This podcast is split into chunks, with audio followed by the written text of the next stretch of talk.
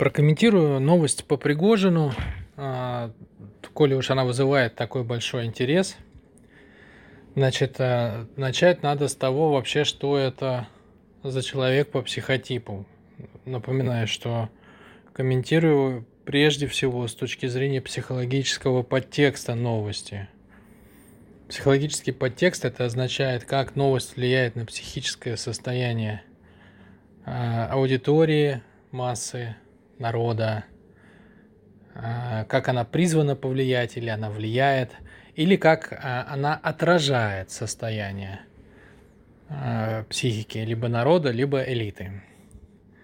Вот, вот это я вкладываю в психологический подтекст. То есть сами по себе новости там с убийствами, кто-то на кого-то наехал и так далее. С точки зрения психологии это обычная история. То же самое, что львы в саванне, там, какой лев какого там и куда и зачем, ну это как бы большого интереса не представляет. Просто ранжирование. Кто сильнее, выдавливает тех, кто слабее. Значит, а, Пригожин, Пригожин, по психотипу. Кто знает Виктора? Это обонятельный вектор. Кто не знает Виктора? Это Джокер. Во-первых, кто не знает Виктора, надо узнать Виктора. Да, надо послушать Виктора обязательно. Но если терминология Викторов не ясна, значит, по психотипу. Человек – это Джокер – Джокер это кто такой? Это тот, кто может быть любой картой. Шестеркой, двойкой, десяткой, вальтом, дамой, королем, тузом, кем угодно. В этом прикол Джокера, да, то есть он умеет менять лица. И в этом плане Пригожин это вообще, конечно, уникальный товарищ, то есть он прожил супер, супер необычную жизнь.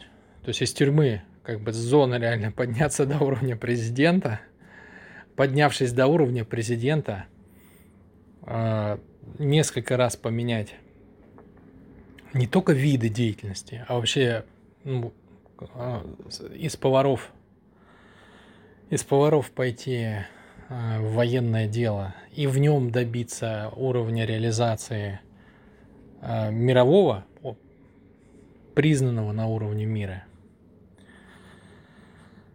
И при этом в политике встать прямо под президента. Ну, то есть там, нам Пригожин, он чем знаменит? Он э, создал э, организацию, военную организацию э, по, своим, по своим талантам, топовую буквально, высшего уровня. И он, э, и он, грубо говоря, принес России Африку. Причем не столько благодаря военной силе, хотя не без нее, конечно – сколько еще благодаря своему таланту именно договариваться, заводить связи, ну вот, вот этим вот всем играм политическим, дипломатическим. То есть это, конечно, очень, это реально алмаз, который раскрылся очень многогранно. И при этом там везде вот этот Джокер. То есть вот эти путешествия по Африке, где там 250 паспортов – где-то с бородой, где-то без, без бороды, тут военный, тут гражданский, тут полковник, там, тут рядовой, тут еще кто-то, тут сотрудник дипломатического ведомства какого-то. То есть, как бы, если мы смотрим на психотип, это, конечно, игрок. Вообще, это игрок на самых больших ставках. Это игрок высочайшего уровня, причем с а, результатами высочайшего уровня. Это значимая политическая фигура, и в моей системе координат он, конечно, всегда был правой рукой Путина. А, соответственно, когда начался известный мятеж, а, мой первый комментарий был на эту тему сразу же, еще пока ничего не было понятно, что, скорее всего, это договорняк. Потому что, ну, потому что человек, который вовлечен в, в процессы такого уровня и масштаба и с такой склонностью к игре, он а, очень трезво оценивает риски и ставки, во-первых, а во-вторых, он не может, а, ну, как сказать, он не может пойти против страны. Ну, а страна поддерживает президента. Это, это как бы, это некий, некая основа с которой безуспешно борется Запад уже 23 года и ничего не может с этим сделать. То есть у нас как бы на данный момент президент и страна, они э, соединены. И просто вот как бы понимая один вот этот вот простой момент, да, что, чего, например, нет на Западе, потому что там элита не выражает интересы народа. А у нас это есть, это является основой вертикали власти, то есть пойти против этой вертикали власти – это чистое безумие. Для меня было совершенно понятно, что это, даже если это не игра э, Путина через Пригожина, значит, это еще чья-то игра, но в которой как бы известный конец. Соответственно, э, коли я дальше свою логику раскрываю, да, то есть коли это игрок, успешный игрок, игрок, как бы для которого переодевание не в смысле, как девчонки вертятся перед зеркалом, да, розовое платьице, там голубое платьице, зеленое платьице, а в смысле, что лики реально меняет, лики, образы, как бы, в которых он предстает вообще на мировой и на внутренней российской, на внешнеполитической арене.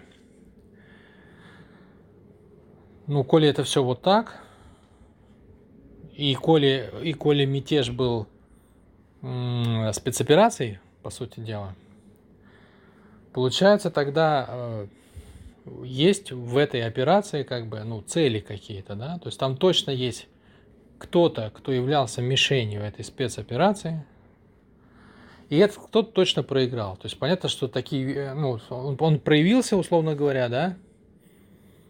Ну, допустим, есть некоторая оппозиция внутри страны и внутри армии, которая проявилась, э, там, желая помочь Пригожину довести до конца его мятеж. Тем самым была идентифицирована, выявлена, ну там и, соответственно, как-то отработана.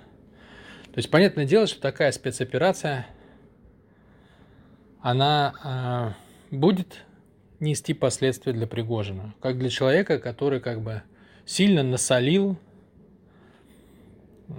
тем, кто, э, тем, кто себя скрывал. И это подразумевает месть.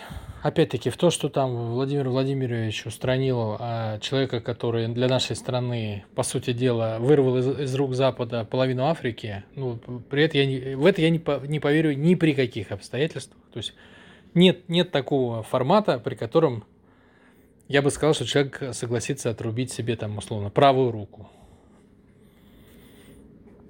Вот, поэтому я исхожу из того, что, а, естественно, враги Отечества хотели, хотели бы а, отомстить, жестоко отомстить человеку, который э, расшатал их позиции, а он их расшатал и в Африке, и на фронте. И получается, что на внутреннем фронте тоже, то есть он везде сделал одно и то же действие. И все через, через переодевание и через маски – ну и через разные грани свои.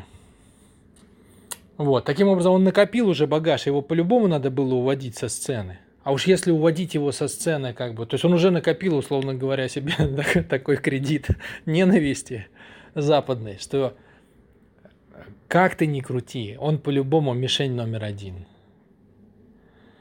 И если он мишень номер один, так тогда как бы надо уйти эффектно, пока тебя не ушли. Ну, то есть вот я, я как бы все время в этой логике находился. И главный вопрос у меня в последний год был все время, почему Пригожин до сих пор жив? Потому что Путин не отравлен, несмотря на все попытки.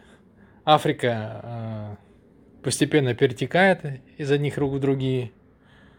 И, и фронт выстоял в самый ответственный момент. Ну, то есть, как бы, я не знаю, звезды не то что светят, они кричат что надо бы уже заняться Пригожиным, а все им никто не занимается.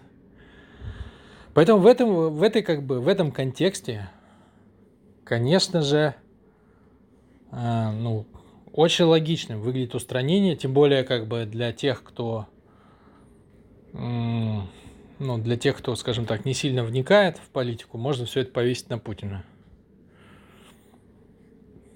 Ну, отсюда как бы, отсюда основные варианты. То есть либо мои варианты, да, либо его устраняет Запад, либо это следующая стадия за мятежом. То есть это следующий договорняк.